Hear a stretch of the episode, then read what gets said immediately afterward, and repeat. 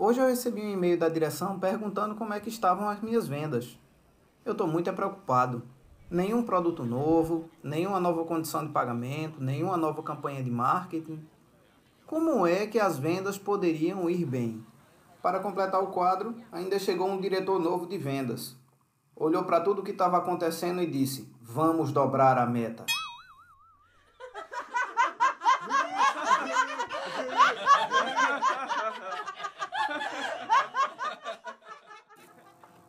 É completamente incoerente por parte de um gestor de vendas querer ampliar resultados sem gerar condições para isso, principalmente em cenários de crise, onde as estratégias precisam ser muito mais de manutenção do próprio mercado do que simplesmente de crescimento.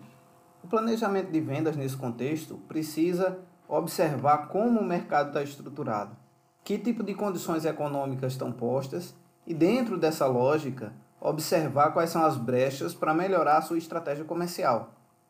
Desconsiderando esse panorama, é muito difícil conseguir resultados que sejam efetivos, simplesmente é, motivando ou tentando estimular os vendedores a produzirem mais, porque não depende apenas da operação de vendas, depende também do próprio mercado.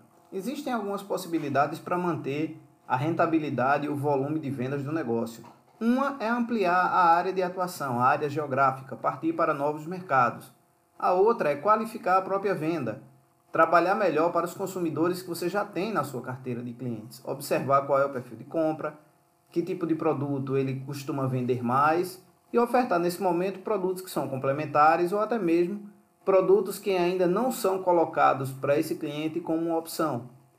Essas possibilidades podem trazer um incremento de venda orgânico, já que está dentro da sua carteira de clientes, ou simplesmente a partir daí trazer uma nova possibilidade de faturamento quando você pensa em novos mercados. Abrir novos clientes é sempre uma estratégia interessante até porque existe uma irregularidade no consumo dos clientes que você já tem com você.